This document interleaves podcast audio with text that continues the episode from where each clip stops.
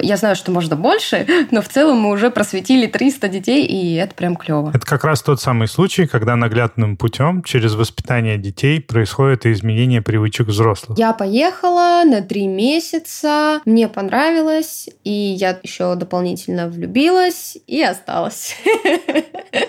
И вышла замуж в итоге.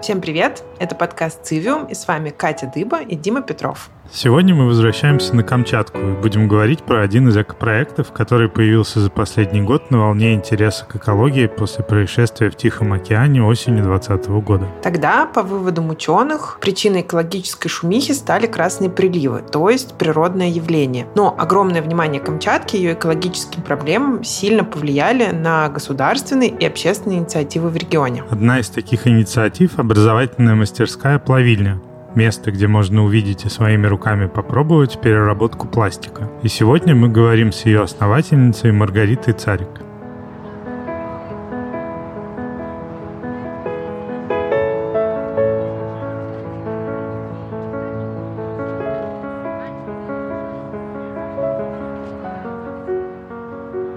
Меня зовут э, Царик Маргарита, мне 27 лет, я недавно переехала на Камчатку, я тут полтора года где-то только живу. Рита придумала проект «Плавильня», когда переехала жить на Камчатку. По образованию Рита эколог, и сейчас учится еще и на педагога, чтобы разрабатывать собственные методики и проводить занятия для детей в рамках своей экологической мастерской. Это некая мастерская, куда ты можешь прийти, сдать, например, свое вторсырье или воспользоваться уже накопленным и собранным у нас и переработать это сырье на специальных станках. И ты можешь на этих станках переработать вторсырье и создать что-то новое путем там, экструзии, давления, термообработки. То есть за счет давления и тепла. Э, преимущественно. Плавильня очень простым и наглядным способом показывает процесс переработки пластика. Сейчас на мастер-классах используются крышечки от пластиковых бутылок, из которых на выходе получаются небольшие изделия вроде значков и брелков, которые можно забрать с собой как памятный сувенир. И во время мастер-класса Рита рассказывает детям, что вообще такое пластики, как они появились, почему вредны и как они накапливаются и как их можно переработать. Рита вдохновилась голландским проектом Precious Plastic, который собирает пластиковые отходы из измельчает, переплавляет и создает новые товары из вторсырья в небольших объемах. Его идея – помочь энтузиасту из любой точки мира запустить собственное домашнее предприятие по переработке пластика. Это несколько относительно простых в сборке механизмов, которые при полном комплекте позволяют организовать на дому весь цикл производства полезных вещей из пластиковых отходов. Они сконструировали станки и выложили в интернет в свободном доступе технологическую цепь создания этих станков, чтобы каждый человек в любой точке мира мог заниматься заниматься этим и решать локально мусорную проблему у себя в регионе, потому что очень важно локально решать все эти истории. Я жила в Петербурге до того, как переехала сюда, и там познакомилась э, с интерпретацией этого проекта на русский манер 99 Recycle. 99 Recycle уже достаточно известный в России проект. Ребята вдохновились опытом голландцев и одни из первых в стране начали делать аксессуары с использованием пластика. Сумки, косметички, значки, сережки, тарелки, горшки для цветов машины для измельчения и переплавки материала они сделали сами в дедушкином гараже. Сейчас 99 Recycle продвинулись уже очень далеко. Печатают на 3D-принтерах футуристичную мебель из переработанного пластика. Я вдохновилась, подумала, классно. Но тогда я не поймала себя на мысли, что хочу так же. Я просто подумала, классно. И потом, когда я переехала на Камчатку, начала задаваться вопросами, а чем бы я хотела заниматься здесь, чтобы я могла сделать здесь того, чего еще нет.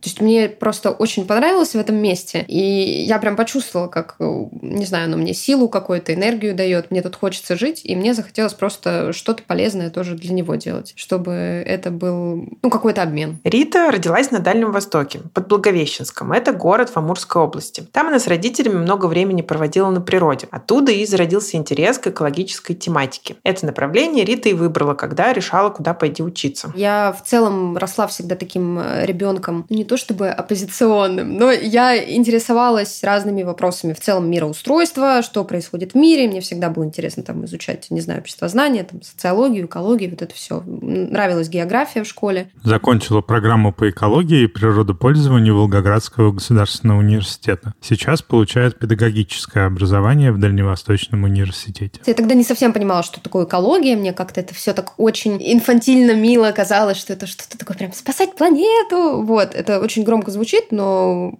по факту, когда ты там маленькие шаги совершаешь э, своем даже регионе. Можно это не называть словами «спасать планету», но, по крайней мере, делать лучше мир вокруг себя. Да? Рита рассказывает о своем переезде на Камчатку. У меня просто родители военные. Я ребенок военных, и мне кажется, поэтому переезд, наверное, для меня это не что-то такое страшное, как для многих. Страха переезда у меня нет, других полно. Вот. Я жила в Петербурге, получается, а до Петербурга я жила в Красной Поляне. И мне очень нравилась Красная Поляна, потому что горы, кота, социалка, все дела, но что-то не хватало мне там. То есть ты все равно в таком тоже закрытом каком-то социуме, и я не чувствовала там, где реализоваться могу. В Питере я начала как раз в экосфере крутиться, в эко-кругах, во всей этой там движухе, в социальном проектировании. Там я свой первый экологический проект с девчонками создала. И потом мне поступило совершенно случайно в Инстаграм предложение приехать на Камчатку. Это была вакансия бармена на горнолыжной базе «Снежная долина» на три месяца. Ключевое условие – нужен был человек, который легко может сорваться и переехать работать на Камчатку. Я поехала, работать, потому что у меня до этого был опыт работы как раз-таки в общепите, там и барменом, и официантом. Я поехала на три месяца, мне понравилось, и я еще дополнительно влюбилась и осталась. И вышла замуж в итоге. И делаю тут э, проект, и все такое. И уезжать не хочу.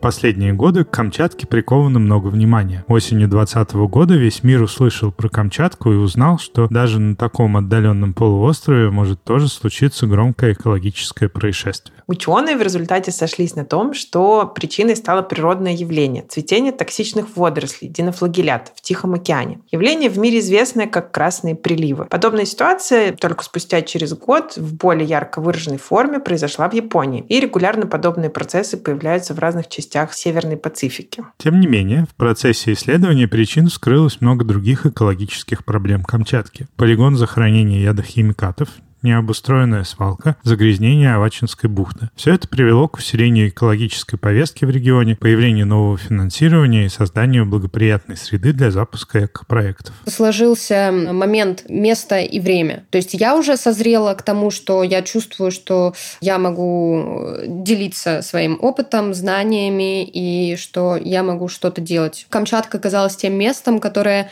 готово к переменам. Потому что я как раз сюда в очень классное время попала. Здесь вот там власть сменился, губернатор новый пришел. Он как раз э, с такой зеленой повесткой. И в целом э, регион очень откликается на зеленые инициативы. К тому же Камчатка действительно то место, где природа сильно влияет на жизнь человека, и от нее сложно спрятаться или отгородиться как экономически, так и в повседневной жизни. Поэтому камчатцы острее реагируют на все малейшие изменения в окружающей среде и открыты к изменениям своих бытовых привычек. Конечно же, далеко не все, но активная часть жителей точно. Наконец-то мы ждали, когда у нас появится возможность, чтобы мы в регионе что-то хотя бы сортировали, что-то сдавали и в этом плане получали ну, какой-то опыт. Плавильня запустилась весной этого года и сразу же вызвала большой интерес у камчатцев. В общей сложности мы проработали где-то месяц, и за этот месяц прошло 300 детей. Вот, это ну, такой неплохой результат. Я знаю, что можно больше, но в целом мы уже просветили 300 детей, и это прям клево. То есть я даже на это не рассчитывала. Я боялась, что не, не пойдет, потому что толком не было рекламы, только социальные сети и сарафанное радио, которое лучше всего на Камчатке сработало. Такой эффект отчасти связан с тем, что на Камчатке в принципе, не так много различных современных активностей, и жители с радостью присоединяются ко всему новому. Формируется такое некое даже сообщество, мне кажется, людей, которым интересна плавильня, которые готовы э, организовывать у себя в школах и в классах пункты сбора пластика. Многие учителя, в общем, прям открыто и с интересом идут на какой-то контакт и взаимодействие. И, в общем, вижу фидбэк, и это классно. Понимаю, что все не зря.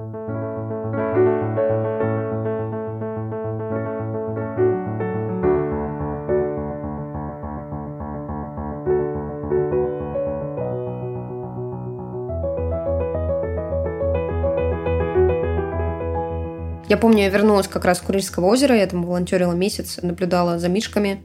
Я вернулась такая заряженная, какая-то полная сила, и мне тоже вот муж мой тогда еще парень говорит, ну что, классно, что сейчас будешь делать? И я думала, думала, и вот поделилась с ним такой идеей своей, которая мне возникла в голове. Он говорит, ну, клево, давай пробовать. И поддержал меня очень так хорошо в этом направлении. Я говорю, ну, давай. Рита начала искать финансирование для проработки своей идеи. Обратилась в Центр поддержки малого и среднего бизнеса, который называется «Мой бизнес». Он есть в каждом регионе, в том числе и на Камчатке. Я пришла к ним, вот просто вообще глупенькая девочка, совершенно ничего не понимающая в предпринимательстве. Что такое бизнес-план вообще? Алло, я ничего не знала. Они меня сразу отправили отправили на курс двухнедельный, очень классный курс, причем бесплатный, где они рассказывают, что такое бухучет, рассказывают там про все акведы и про все вообще, что может быть связано с предпринимательством. По итогам курса выдают сертификат, с которым можно подаваться на финансовую поддержку. Все это заняло довольно много времени, но в итоге грант был получен. Я уже пыталась сама искать инвесторов, где-то как-то на кого-то выходить. Мне все говорили клево, но идея слишком инновационная, и мы не хотим с этим связываться, потому что не понимаем, будет ли с этого выхлоп. Я говорила, ну ладно, ладно, ребят, пойду своим путем. Они такие, ну, ты давай, если что-то получится, мы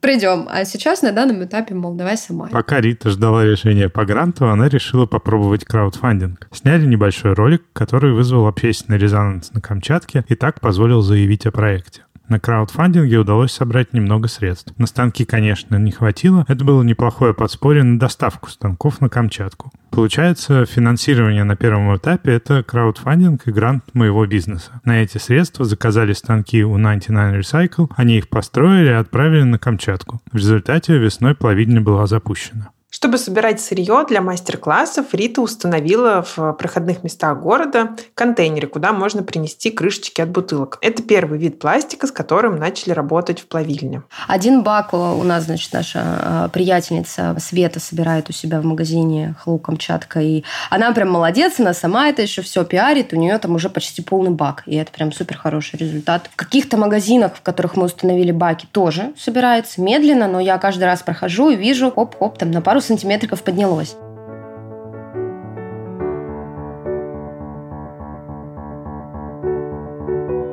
Привет, меня зовут Светлана Василюк. Я идейный вдохновитель проекта Hello Камчатка. Света живет на Камчатке. У нее с мужем свой проект с сувенирами и одеждой с камчатской тематикой. Уже много лет Света сама придумывает и организует различные экологические акции. Мы проводим субботники самостоятельно и приглашаем всех людей на наши субботники. А не с позиции «Ах, вы такие, вы тут мусорите, идите убирайтесь». Мы приглашаем людей разделить этот день вместе с нами, кто может Этим людям мы очень благодарны. Кстати, на одном из таких субботников Света познакомилась со своим будущим мужем и партнером по проекту Hello Камчатка. По своей профессии Света преподаватель английского и проводит разговорный клуб Speaking Crab, где на примере камчатской природы и фауны участники изучают английский. Мы создали комикс про Камчатку, который называется «Медведь и Еврашка спасают вулкан». Задумка следующая, что люди не осознают, какой вред приносит мусор планете. И это осознают только животные. В нашем комиксе э, вулкану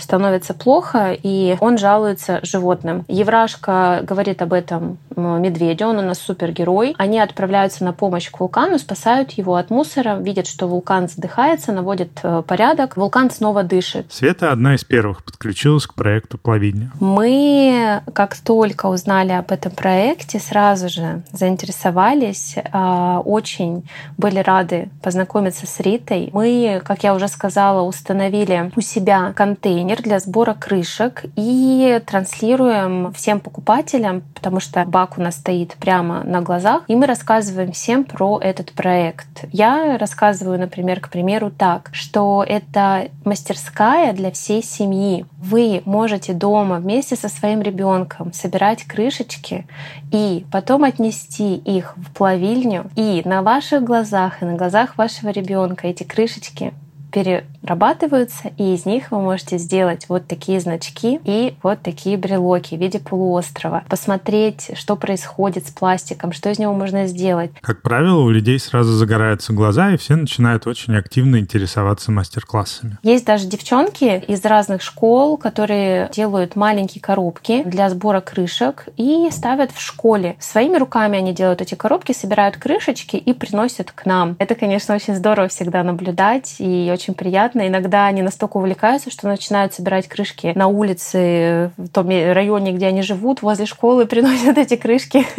Все в земле грязные, но мы их, конечно же, вытаскиваем, потому что одно из основных условий — это сбор чистых крышек, потому что в плавильне пока а, нет мойки.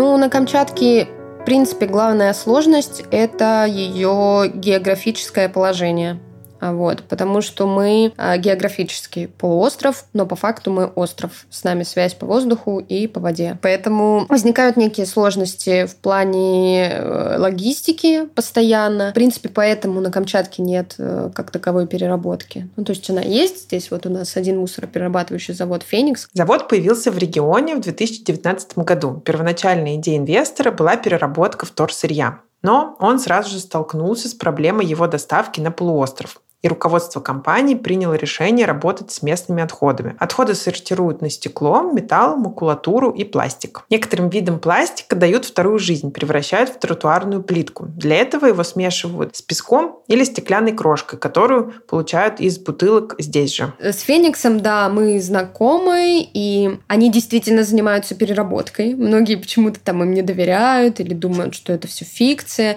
Нет, на самом деле они действительно, у них там мусоропереработка перерабатывающий завод и мусоросортировочный. Феникс какую-то часть вторсырья перерабатывает на Камчатке, а что-то сортирует и отправляет на материк. Каждый месяц 350 тонн картона во Владивосток и 100 тонн пластиковых бутылок аж в Московскую область. Мы даже общались э, с ними по поводу того, что, возможно, они смогут там как-то с нами сотрудничать по поводу там поставки вторсырья. Я занимаюсь просто йогой у одного из основателей Феникса, Максима Лаврененко. Вот, и он преподает в Центре боевых искусств искусств Будакан мы там тоже уже установили, значит, бак для приема крышек. Ну, в целом, Феникс поддерживает нашу инициативу. Такая кооперация двух разных компаний работает на усиление общей информированности жителей о том, куда и как можно сдавать отходы на переработку. Феникс более крупный игрок на рынке переработки, плавильня, мини-производство и образовательный центр. Еще одна проблема камчатских предпринимателей – дефицит площадей в городе, которые могли бы подходить под такого рода мастерские. Помещение здесь тяжело нормальное найти. Да, потому что здесь вот два формата. Либо это под офисы маленькие, там 20 квадратов, под какие-нибудь маникюрные салончики, или там, ну, просто под офисы, да. Либо это огромные помещения, больше там 150 квадратов, какие-то промышленные, которые нам на данном этапе не нужны. А вот средненькое, там, квадратов на 60, тяжело найти. И это прям вот тоже сложность. Ну и ценник здесь московский. Из плюсов Камчатки сейчас здесь очень открытое правительство и есть диалог с местными властями?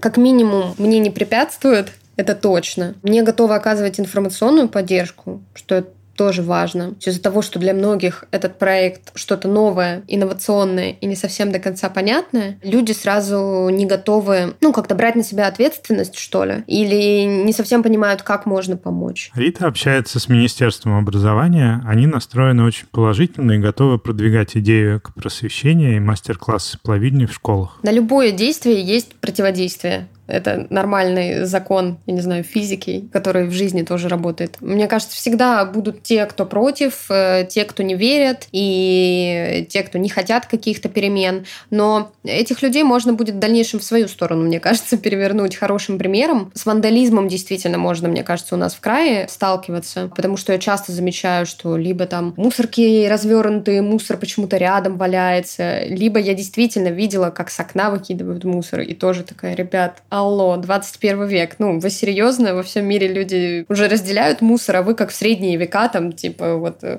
в каналы все там выкидывали из дворов там. Пока, к счастью, критики проекта со стороны жителей практически нет. Вандализма пока тоже нет. Но иногда встречается недоверие к самой идее. У нас люди привыкли не доверять, что вот, мол, вы там бак поставили, а сами все в один контейнер потом сгрузите и на свалку привезете. То есть у человека нет понимания, зачем я должен это делать, если я трачу на это энергию, а люди потом просто это, грубо говоря, отвезут также на полигон. Поэтому Рита весь цикл переработки пластика делает полностью открытым. Вот вы сдали вторсырье, вот куда оно попадает, что и на каких станках с ним можно сделать. Я думаю, когда вот ты своими глазами видишь, что из этого действительно что-то делают, оно не просто выкидывается, тоже к этому отношение тоже появляется другое. И, наверное, еще одна особенность Камчатки, которая влияет на любое начинание и любой проект, это очень маленькое общество. Здесь все так или иначе друг у друга на виду и друг друга знают. На этом полуострове живет чуть больше 300 тысяч человек. В Петропавловске-Камчатском 180. Здесь ты без протеже можешь легко достучаться до власти. Когда ты начинаешь общаться с людьми из социальной именно сферы, так или иначе ты сталкиваешься с разными людьми, которые принимают ну, решения, и ты можешь просто к ним подойти и сказать «Здрасте, я вот такой инициативный молодой чувак, который хочет делать то-то, то-то». И они тебе, в принципе, могут дать номерок, сказать «Ну, позвони в понедельник, пообщаемся». В сравнении с большим городом это плюс. Проще найти нужного человека и достучаться в нужную дверь.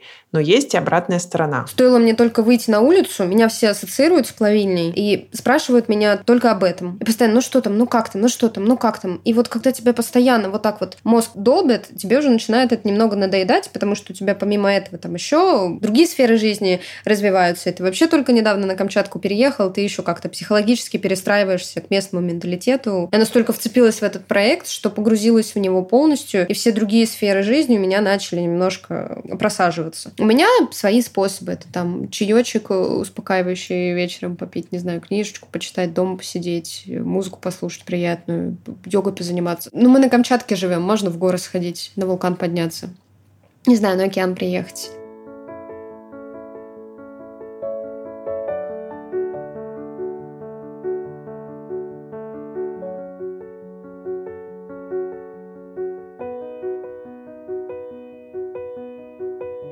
Слушая историю Риты, может показаться, что все происходит довольно просто. Но на деле, конечно же, это не совсем так. Несмотря на то, что Камчатка очень романтизированное место с мощной природной энергетикой, жизнь на полуострове далеко не самая простая. Сложная логистика, высокие цены на все, маленький внутренний рынок, низкий уровень культуры и экологического поведения жителей. И поэтому особенно ценно, что в таких местах рождаются такие инновационные инициативы, как плавильня. Это как раз тот самый случай, когда наглядным путем через воспитание воспитания детей происходит и изменение привычек взрослых. Ребенок возвращается с мастерской и объясняет родителям, например, чем опасно загрязнение природы пластиками. Пожелаем сил и удачи Рите в ее проекте и надеемся, что уровень экологической осознанности на Камчатке будет соответствовать масштабу природных богатств, которыми наделены ее жители. Это был подкаст «Цивиум». Спасибо, что слушаете нас. Нам сейчас очень важно получать вашу обратную связь, отзывы и рекомендации в соцсетях. Будем очень благодарны. Всем пока. Пока.